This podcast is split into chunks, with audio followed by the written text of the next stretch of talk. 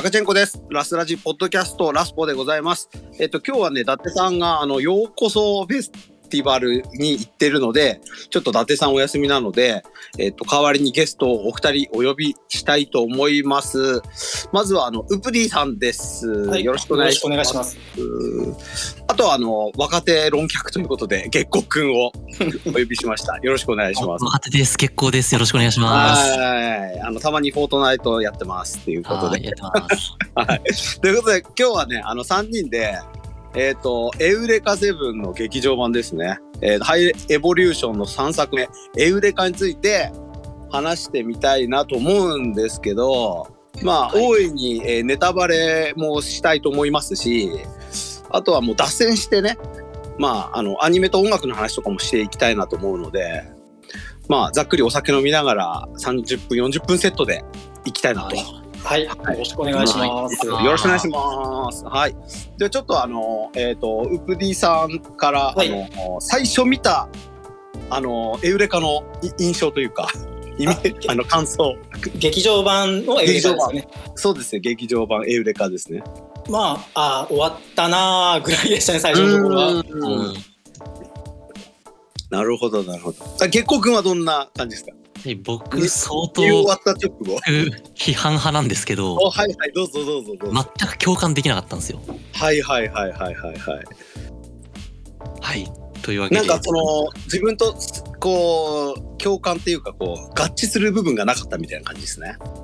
そうですね。あー全然なんか感動とかもう何もない状況だったんです。はいはいはいはい。なるほど。で、私のあの感想なんですけど、はい。はいえっ、と、エウレカやっぱ終わってたなって感じです。もう、もうすでに終わってた。うん、それを確認に行ったって感じ。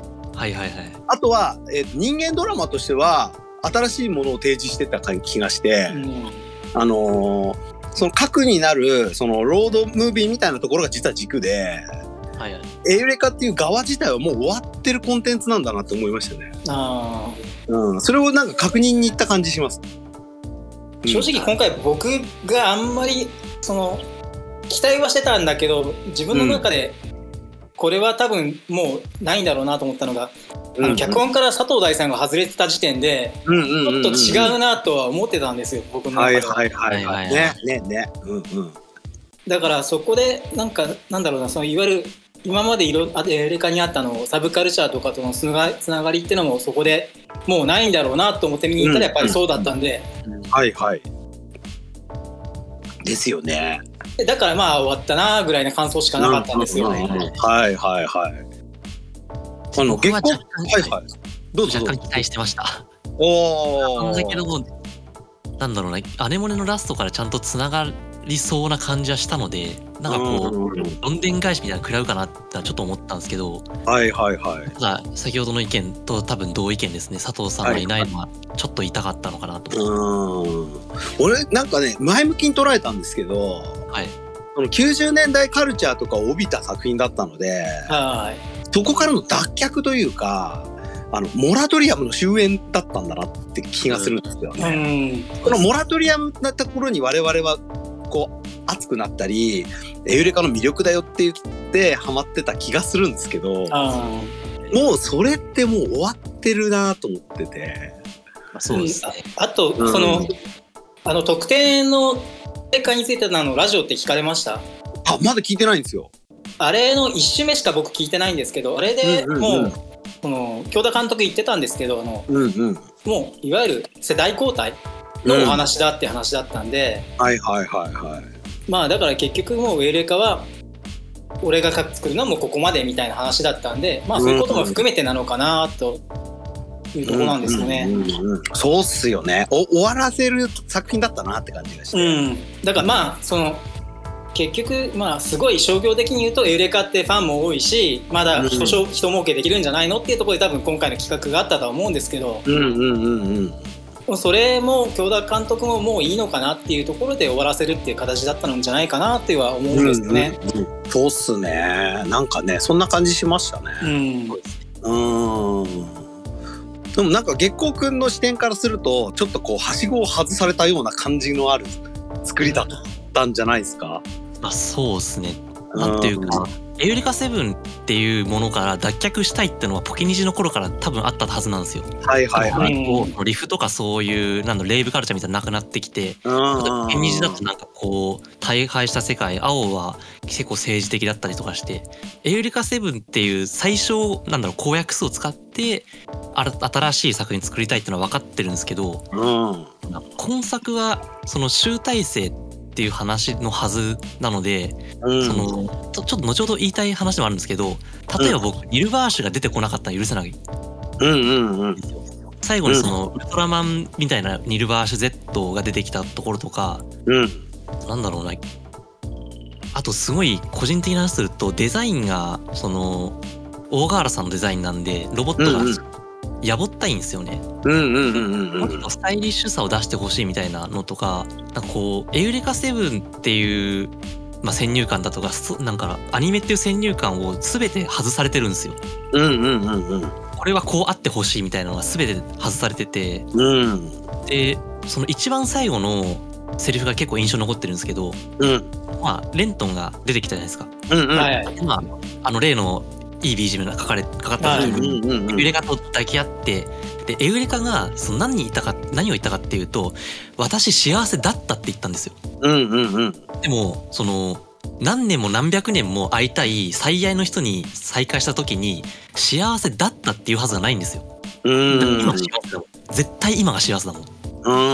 うん。でそこからそのこれはエウレカが言いたいんじゃなくて制作陣が言いたいんだな。でもこれ全く理解できないなってなってそこからさっきになんか共感ができなくなったんですよ。でもあのエウレカのセリフについてはやっぱり同じようになんか感想を持ってる人をなんかツイッターで見かけましたね。はいはいはいはいはいはいうんなんかだ過去形にしちゃうとさなんか葬式の、葬式葬儀の時に言う言葉だよねなんかああそうですね。うんだからレントンとで出会ってなくてそうそうなんですよ。レントンのお葬式みたいなある意味。そうなんですよね。うん。だ過去形っていう感じがすごいするっていう。前にいるじゃん。今幸せじゃんみたいな。思うじゃないですか。うん。でもすごい思っちゃって。うん。なんかな。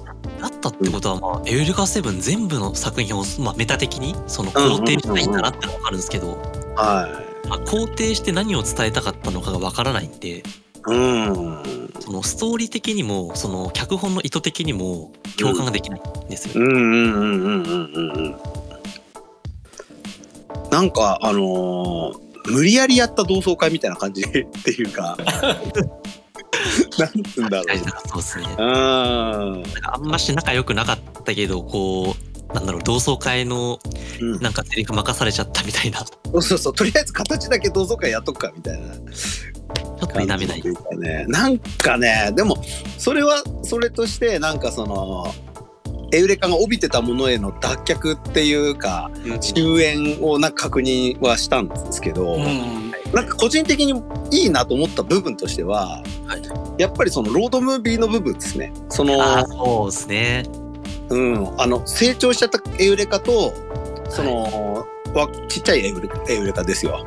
はいその、うん、あの関係性からなんだろう。我々ファンがさこうこうあってほしいっていうエウレカとは違うエウレカになっちゃったんだけど、うん。コンテンツ作品はさ生きて生き続けるしさ、なんなんだろうな。その娘が結婚して出てったんだけどあの、はいはい。えっと離婚して帰ってきちゃったけど まあ元気でやってるしまあいっかみたいな。なんだろう。元気だからいいやみたいなねなんだろうな。思っ勝手に理想を我々がエウレカに追い求めてたなっていうのもちょっとあったですね。うん。うんあとはなんかそのうーんとやっぱりそのバトンタッチっていうか次世代に、うん。うん、っていう話はエウレカとかと切り取って京田さん世代が思うことなのかもしれないですね。あまあ実際京田さんとか、その佐藤大さんと僕世代的には同世代なんですねだからやっぱりもう次の世代にいろいろやってもらいたいなっていう思うところはあると思うんですよね。うんうんうんそうっすよね。うん。あとなんかねその90年代カルチャーの脱却っていう点で言うとなんですけどはい。どうしても「エウレカセブン」始まった時ってあのエヴァンゲリオンのそのフォロワー的な作品として出てきてる、あでエヴァンそういうのも含めてなんだろう。うんとエヴァンに立ち向かってった作品というか、ー。あうん、でそ,、まあ。そこでエヴァも終わったしー。うん。この戦いも終わってもいいんじゃないの？みたいな、うん、荷物をこう下ろすような作品でもあったというか。まあ実際に本編中でもなんかあの、エヴァへのオマージュがありましたしね。うんうんうんうんあのなんだっけなあのちょうど会談の時に出てきた文章がエヴァの最初に出てきたあの文面と同じ文面になってるうんやつとか。ですよね。だからエヴァと同じ年に終わらして、まあ、うん、ある意味そういう意味ではなんか90年代的なものの終わりというか、うんうん、うん。です。なんかそんなすごく我々もこう成長し年を取ってってるので。いつまでも90年代いらでいられないなっていう気持ちにもなったっていうか、あまあそうです。ねっていうのでなんかねノスタルジックなものとこう離別するような話というか、うん、うんちなみにあのエヴァンゲリオンの話になっちゃうんですけどはい。エヴァンゲリオンはお二人どう見たのかなっていう。ですもう素晴ら月子しかった。くんはどうどうですか、僕は僕はちょっと長い話になっちゃうんですけどうん、旧劇場版が好きでうんうんうん。でそれを踏まえた上でそのちゃんと当日式日を劇場の前で見ながら、俺は今日終わるんだって思いながら見て、うんでちゃんとそのびっくりしたのがそのエヴァ9でものすごいシンジ君が鬱になったのに新エヴァうんうん。でその第三村でものすごい温かく迎えられてうんうん。その鬱をちゃんと克服してで世界を作り変えた。うん。その最後のシーンがその山口県宇部市だったのがすっごい文脈があってうんうん。あ終わったんだって本当に思っちゃった。うんうんうん。でも本当に良かったです。うんなんかあの終わったんですけどこのあなんかあ新しい何かの始まりみたいなものを感じたっていうのがちょっとエヴァにありましたね。ありましたねうん。ウップさんはどうでした？いや僕も本当エヴァはすごい良かったなと思います。うんうんあのずっとテレビシーズンを、まあ、地元ではやってなかったんですけど友達からビデオ送ったりしてもらって見てたんで、うんほぼリアルタイムで見ててでテレビシーズンがああいう終わり方をして急激もああいう終わり方して。うん。でまあそこでやっぱりずっとモヤモヤしたものを抱えてたんですよね。うんうんうんずっと。そしたらなんか新しくあの進撃が始まって。うん。でどう終わらせるのかなと思ったらもう本当に綺麗に終わったんで、うんうんもう自分の中でもあエヴァ終わったな。ってそれも、そのなんだろうな。エウレカの終わったのとやっぱ全然違ってその爽快な気持ちで終われたんで、そうですね。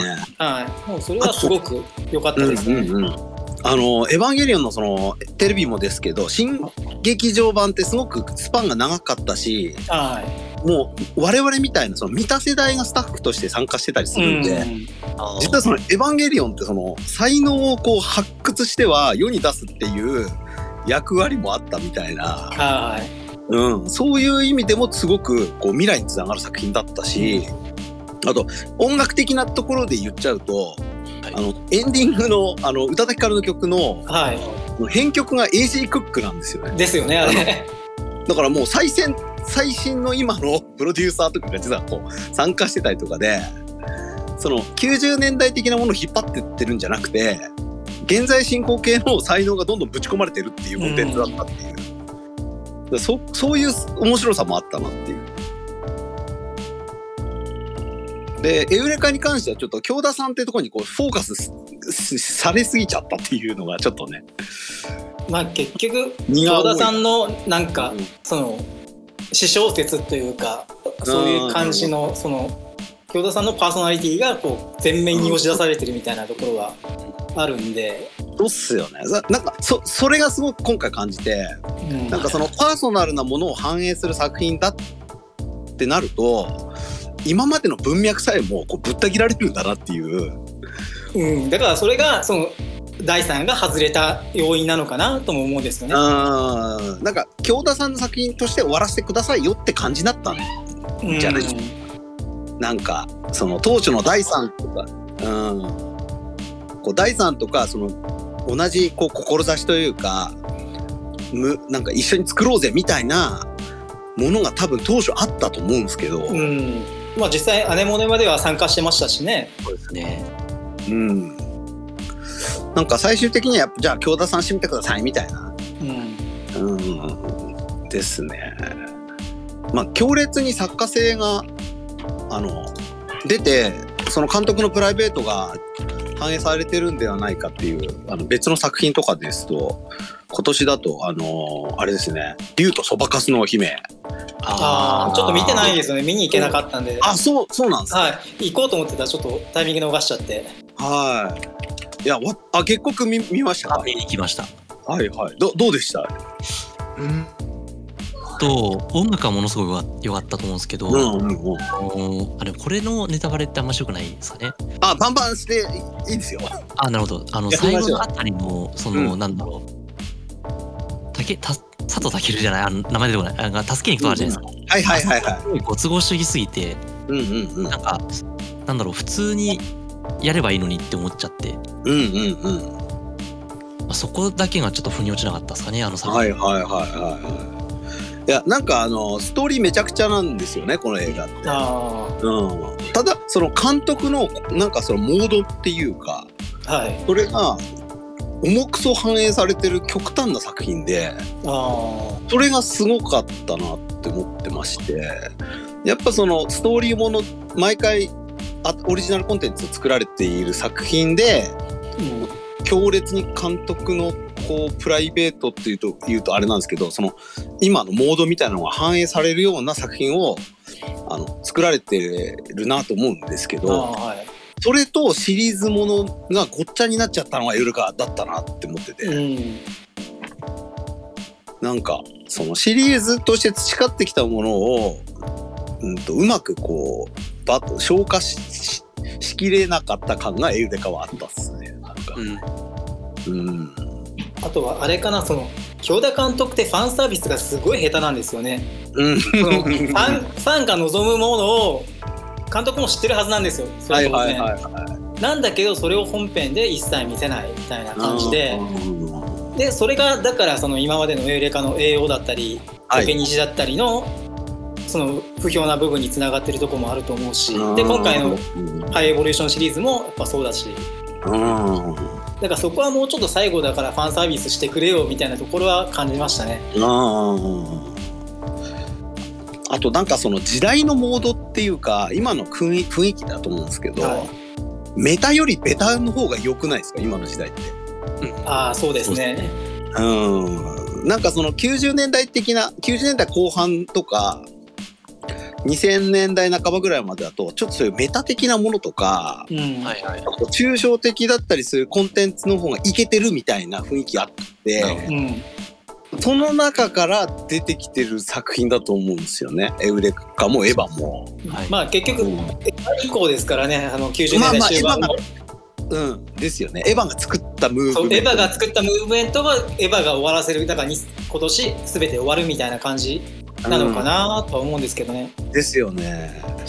だからそういう意味ではエウレカがちょっとそのベタベタの部分はそのロードムービーの部分だったと思うんですけど、うんその90年代とこ的なところから脱却しきれなかったなみたいな、うんうそうですね。ん、っていうちょっと寂しさというか、うん、やるなら思い切り振り切ってほしかったですね。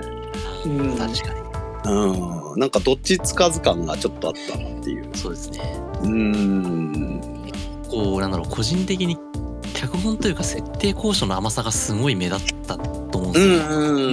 ん、これそのストーリーだけに絞ってその何を伝えたいかまあ置いておいてストーリーだけに絞る。と、まあ、エウレカとアイリスはロードムービーでまあテクテクと歩いていくじゃないですか。うん、うん、うん、裏でホランドが何したかを予約するとうん、なんかお兄ちゃんが捕まったなんか新しい船をもらううんな急ぐなんかやばいから自爆しに行くっていうだけなんですよ。うん、うん、うん。でもストーリーあの話を聞くと新月光号の中には KLF3 機あるとか言ってるんですよギジェットは。はい、はい、はい、ここに303みたいのスーパーパックとか積んでて突っ込むとかだったらまだよかったと思うんですよ。はい。うん、うん、っていうふうになんか結構もうちょっとあっ太郎みたいなのもあるし あと「月々の花」の下りも取ってつけたからちょっと大きかったかなと。ああいやもうあの逆者展開のところはちょっとこれはどうなのとは 思ったんですよね見ながら。もう見ながらあこれ逆者じゃんって普通に思ってしまって。逆者とヤマトの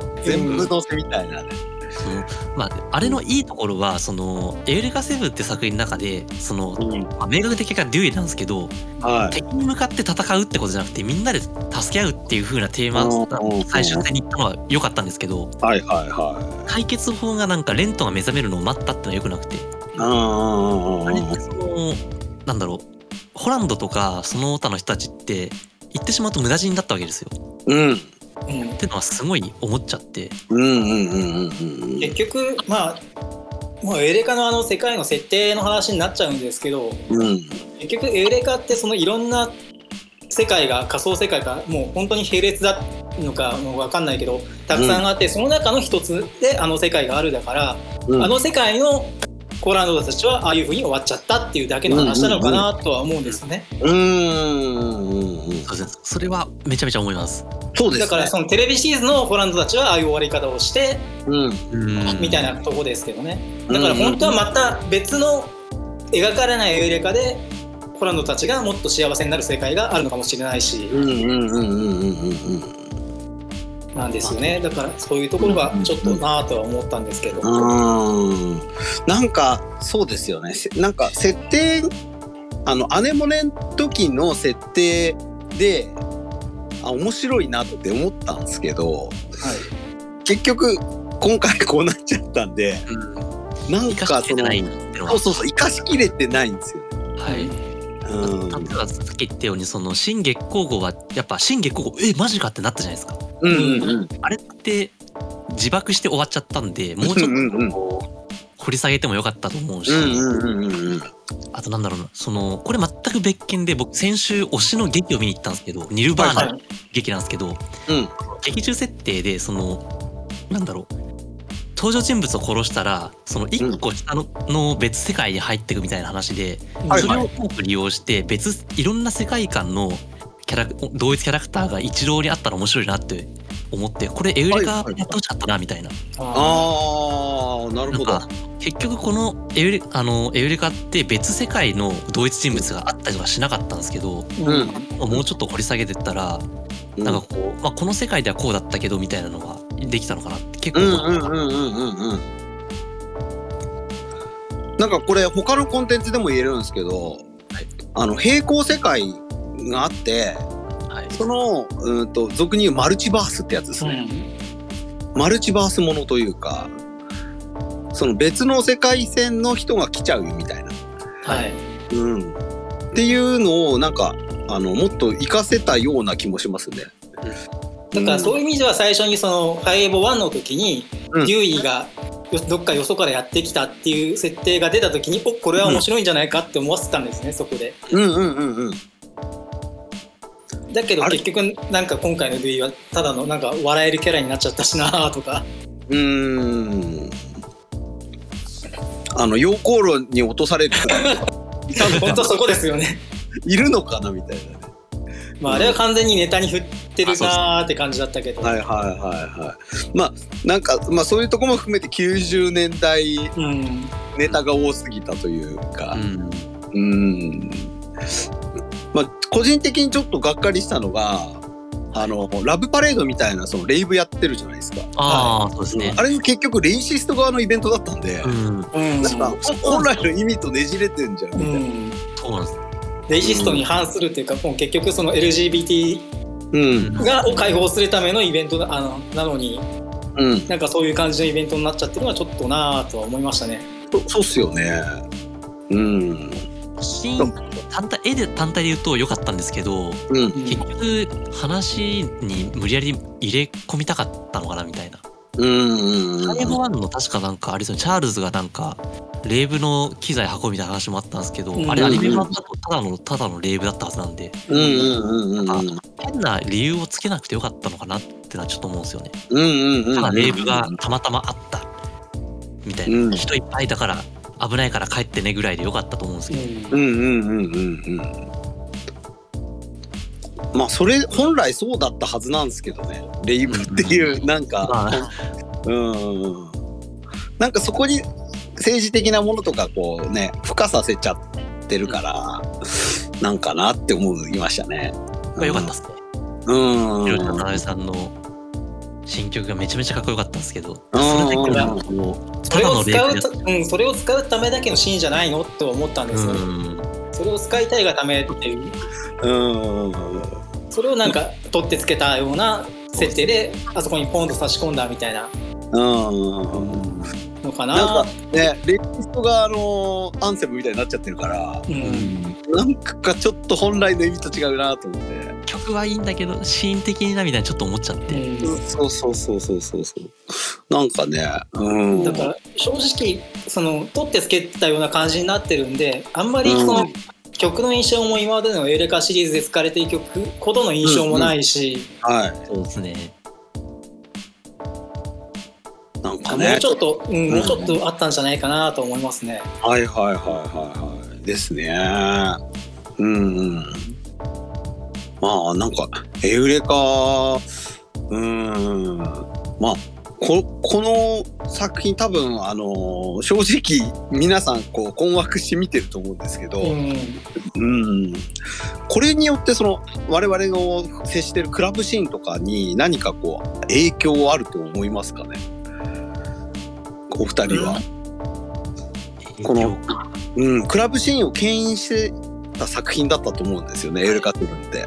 で、自分もそのリミックスとかやって使ってくれてるおかげで、なんかその、いい意味で、まあ、く腐れ縁っていうか、あ。うんずっとこう付き合ってきた作品だったと思うんですけど、クラブシーン的にエウレカセブンって今後どうなっていっちゃうんだろうみたいなところがあって、月光君的にはこうクラブ DJ プレイとかにもすごく影響を受けてる作品だと思うんですけど、まあ、そうですね。どどうでしょう今後。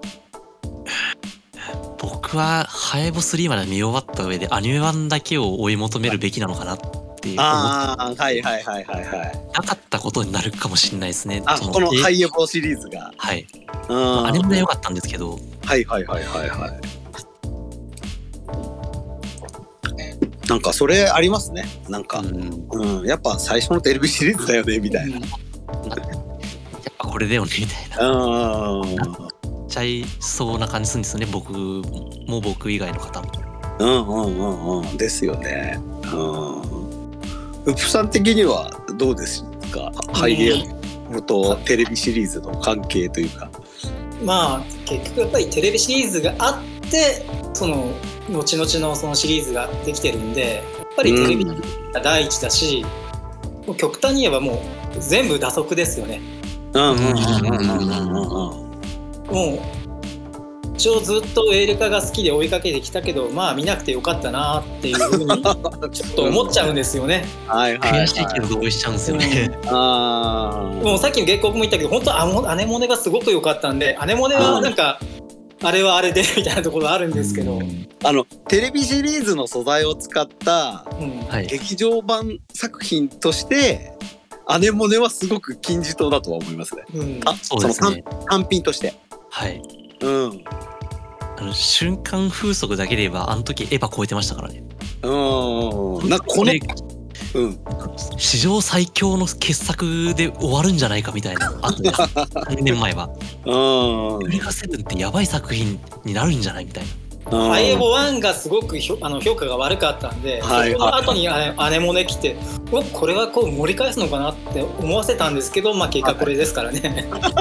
まあ、でもアネモネで見せたあのえんあの方法論ははい非常にそのテレビ版とか過去の映像作品を利用する作品って多分これから増えてくると思うんですけど、うんはいすごくなんかあのアイディアを与えた作品だと思いますね。はいはいうん、この手があったかみたいな。すごいその始まる前にちょっとウプさんと話したんですけどアネモネって何が強いかっていうと、そのテレビ版からのその設定をちゃんと利用したんだけど、うん新しいものを与えながらテレビ版のメタ要素とその世間一般からの評価のメタ要素を全部織り込んでめちゃめちゃ綺麗に単品で完結した作品なんですよ。うんうんうんうん。本当に素晴らしい作品。うん。と思うんですよね。うんうんうんアネモネがいい。うん。うん。まああと作画的にもアネモネの作画がむちゃくちゃ良かったっていうのもあってはいはいはいはい。今回の作画がなんかすごい不安定じゃなかったですか、ああ、わかります。う なんか途中でエウレカむちゃくちゃブサイクになるしそうそうそう。ちょっと動きがカクカクしたりとかしてます。あ本当にこれ劇場作品と思うシーンがいくつもあったんでそれもそれも込みでやっぱりアネモネの評価がすごい高くなると思うんですよねう。んうんうんうんうん。あとそのアネモネ感っていうかアネモネのイメージを一新したし、キうんャラクターとしての。そうですね。はい。だからすごいコロンブスの卵というか、うん。まあ、でそのもともとそのさっき言ってたあのクラブシーンへの影響っていうのは多分テレビシリーズだけが残る感じかなと思いますやっぱりうんうんうん劇場版はまあそのハードフロアが Acperience 7っていうもうエウレカのために作った、うん。うん、いいテクノがあるけども、うん。うん、もうそれはそれでみたいな感じで本編自体はあんまり評価されずに終わっていく作品なのかな。あーそしてテレビにあったそのいわゆる90年代のカルチャーとかクラブカルチャーみたいなところだけがなんかちょっとずつそういうオタクの人たちとかそういうテクノが好きな人たちの間では残っていくのかなとは思いますね。うんうん。なんか最近あの最近のアニメってあの普通に音楽がかっこいいじゃないですか。ああ、そうですね。だからなんか エウレカセブンがやってたようなことって今の時代とまたこう雰囲気が変わってきちゃったなっていうか。うんうん。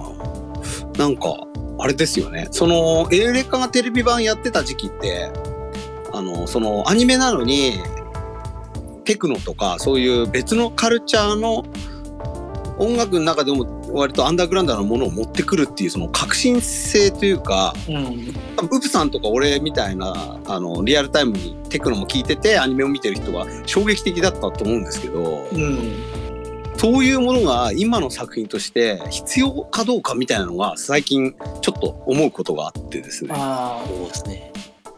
ーなんだろうな、うんそのあの頃まではまだそのいわゆるオタクとそれ以外の人たちっていうのが融合がなかったんですけど、うんうんうん。まあ、エウレカを見てる人たちはテクノも好きだしアニメも好きだしっていうところで、そういうなんかクロスオーバーな部分はあったんですけど、まあ、うん。それ以外はなくって、でも今ってなんかいわゆるそれ以降のニコニコ動画以降うんうん。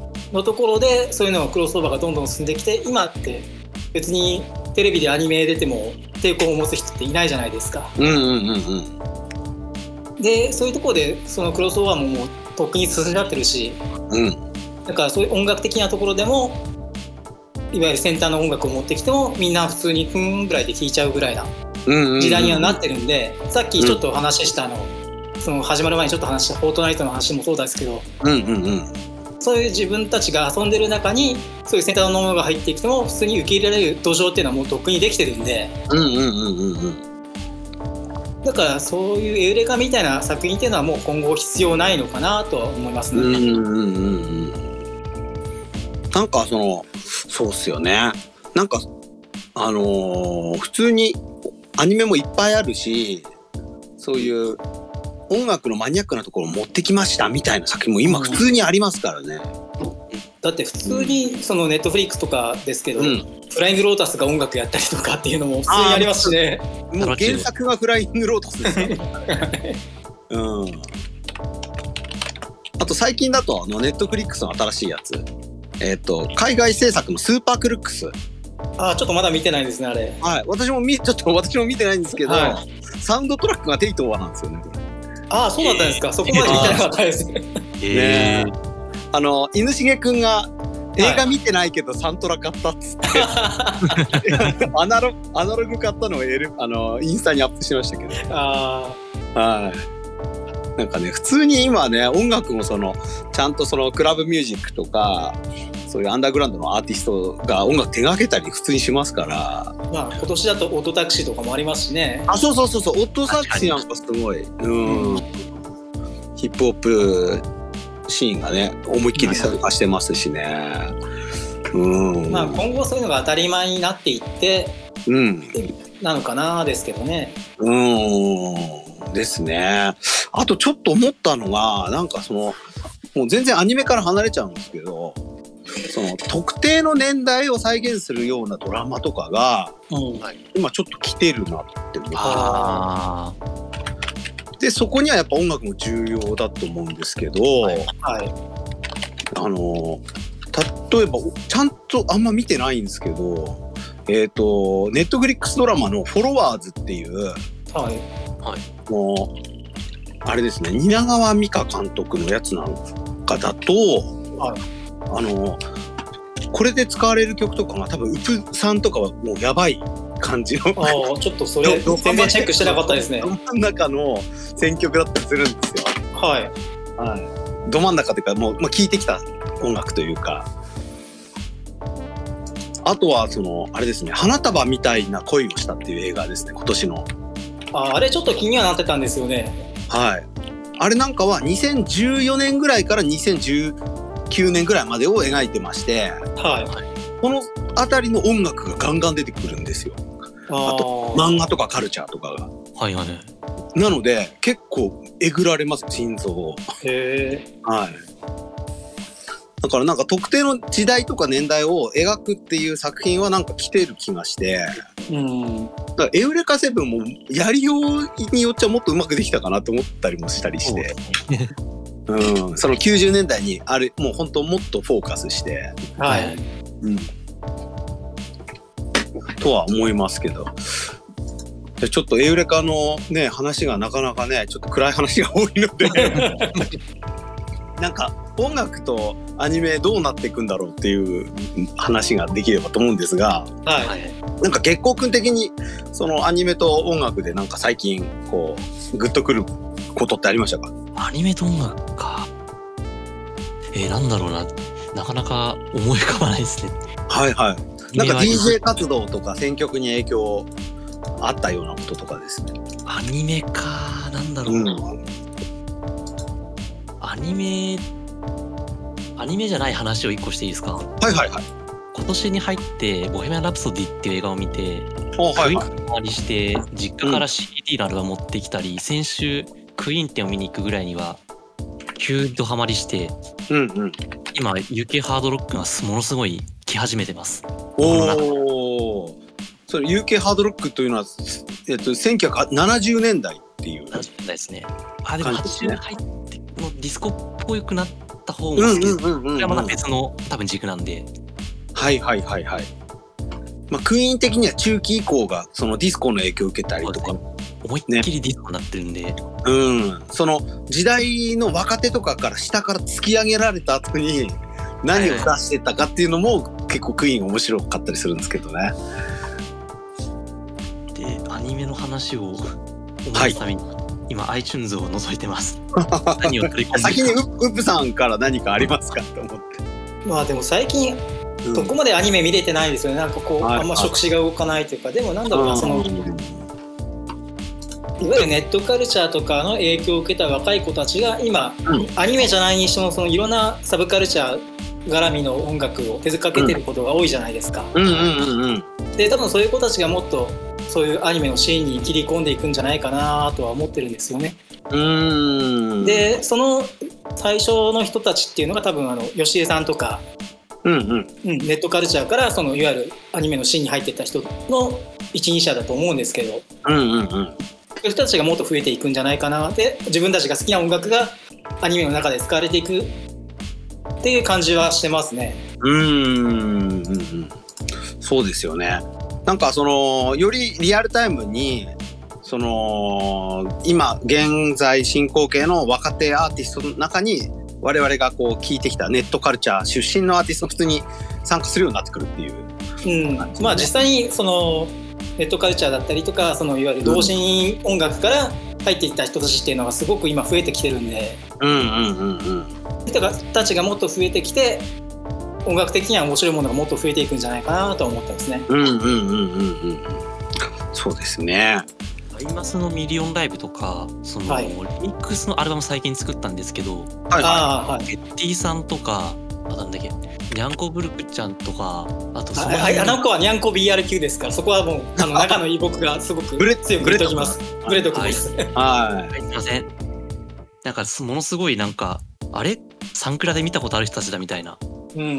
まあ、めちゃめちゃ来てるんで、うん。なんかいい意味で公式となんだろうな僕らみたいなアマチュアの差が薄まってるというか。うん。境がちょっと今薄まってるんで。うん結構面白い感じになってるのかなと思いますね。まあなんか我々向きになってきたなみたいなとこありますよね。あわかりますわかります。うん。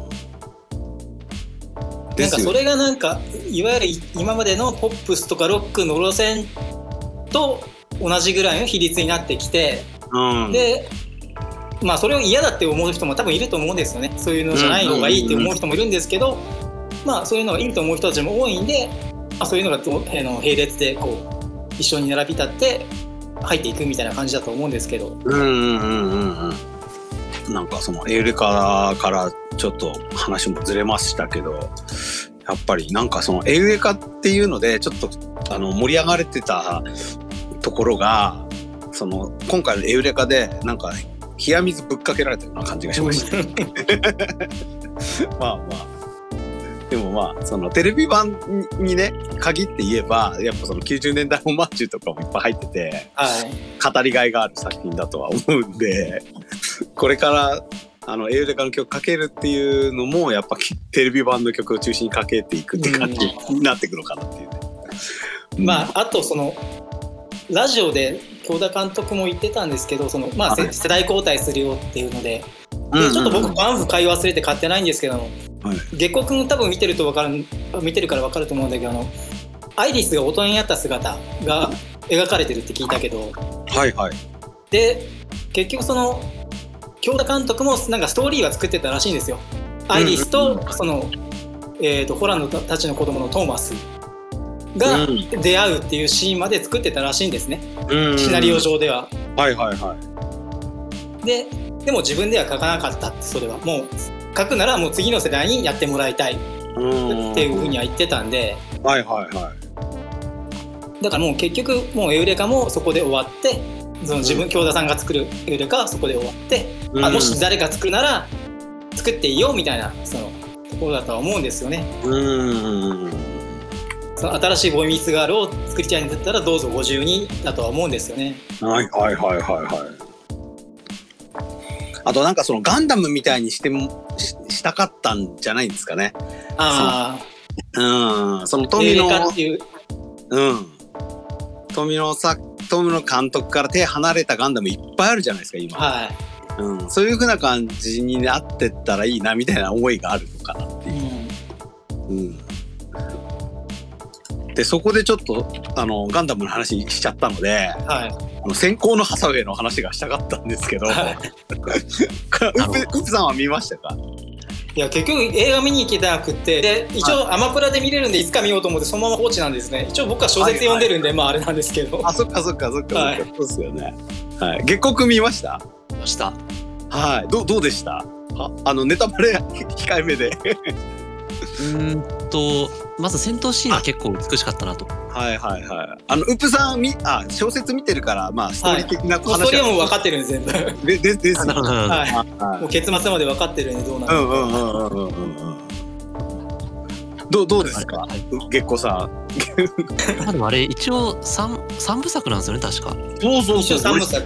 俺ですよね。知らないで見てて。はいはい。えここで終わるんか？みたいな。ああ確かに。あれだ単体見たらなんか「スター・ウォーズ」エピソード4ぐらいのなんか感じだあ そう。も物足りねえ物足りねえみたいな。うん。うんうんうん。確かにちょっと戦闘シーンもかっこよかったんですけどは最後のうん最最後の戦闘はもうちょっと長くてもよかったのかなみたいな。ちいうんうんうん。ちょっとね駆け足感はありましたよね。ょっとあっさりしすぎたんで、まあその辺も2作目3作目でその僕は小説読んでないんであのちょっと細かいとこ分かんないですけどはいはいはい。元のネタを掘り下げながらうちゃんとこういい感じにやっていただけたらうんうん面白くなったろうなって思いますね。はいはいはいはい。はいまあ、僕がそのちょっと見る気が起きてなかった理由の一つが、はい。はい。実はあのハサウェイのモビルスーツデデザインがあんまり好きじゃないんですね昔から。はいはいはい。はいはいはいはい。だからクシーガンダムとかペーネロペイとかもあんまり好きじゃなくて昔からはいはい。それもあってなんか別にあれが動いてもなーっていうところはあるんですよ僕の中にああ、なるほど、なるほど。でもでもギギむちゃくちゃ可愛いなと思ってそれだけはちゃんと動くの見たいなと思ってるんですけど、今もう性癖ドストライクでした。いや本当にギギギギがやばいと思ってギギやばい。あのね、今回はガンダムってモビルスーツどうでもいいんですよ。ああ、確かに。ぶっちゃけ。あの、ハサウェイとギギの、その駆け引きが、はいあの、めちゃくちゃ面白くて、はいはい。あの、なんだろう、あたら、ガンダムっていうモビルスーツとかバトルとかに、あの、今まで我々のガンダム好きは視線行くんですけど、はいもう完全にね、ハサウェイとギギだの、なんだろう、その駆け引きドラマなんですよ。はいはいはい。だから、ぶっちゃけモビルスーツとかスーツとか出てこなくてもいいし、うんまあ確かに。うん。その前半30分ぐらいのね、展開めちゃくちゃ面白いですよ。あ。うん。あとその、えっ、と、その、時代背景ですね。あの、は時代背景を反映させた、その、街とか都市とか、ーうんその、舞台背景とかの設定がうまく綺麗にできてるんで、はいあのー今までのガンダムものを見た、その、うわ、未来すげえみたいな感覚って多分、ウプさんとか俺とか、うん F91 とか見た時あったと思うんですよ。はいデザイン的なところっていうんですか？未来のデザインとか。あの感じをちょっと思い出すんですよ。あで、それがアップデートされてるんですよ。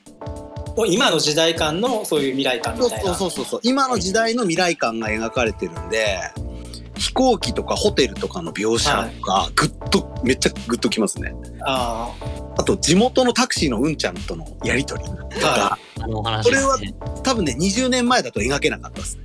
ああ。うん。多分今だからっていう感じの演出なんですよ。非常にね、あの、最初のオープニングの冒頭30分を、まあ映画で見なかったんで、もうあれなんですけど、アマプラではい3回ぐらい見てます。はいはい。うん。めちゃくちゃね、なんかね、あの、新しいガンダム始まったみたいな感じ。ああちょっと後で、後ですぐ見ますうん ぜひぜひ。はい面白いですよ。うん。あと、あの、アレまあどックス・アンドロスの曲もいいしね。あああ曲は聞いてなんか冒頭映像だけ見てあ。でそのままだったんで、うんどっかで見なきゃなと思ってたからもう後ですぐ見ますあ、ぜひぜひう、んおすすめね。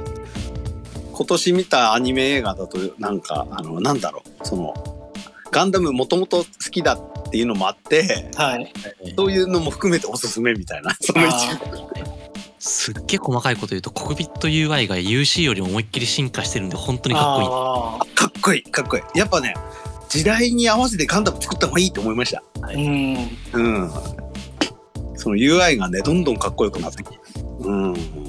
あとその、ギ、ギギなんかもそうなんですけど、はい。そのファッションとかね。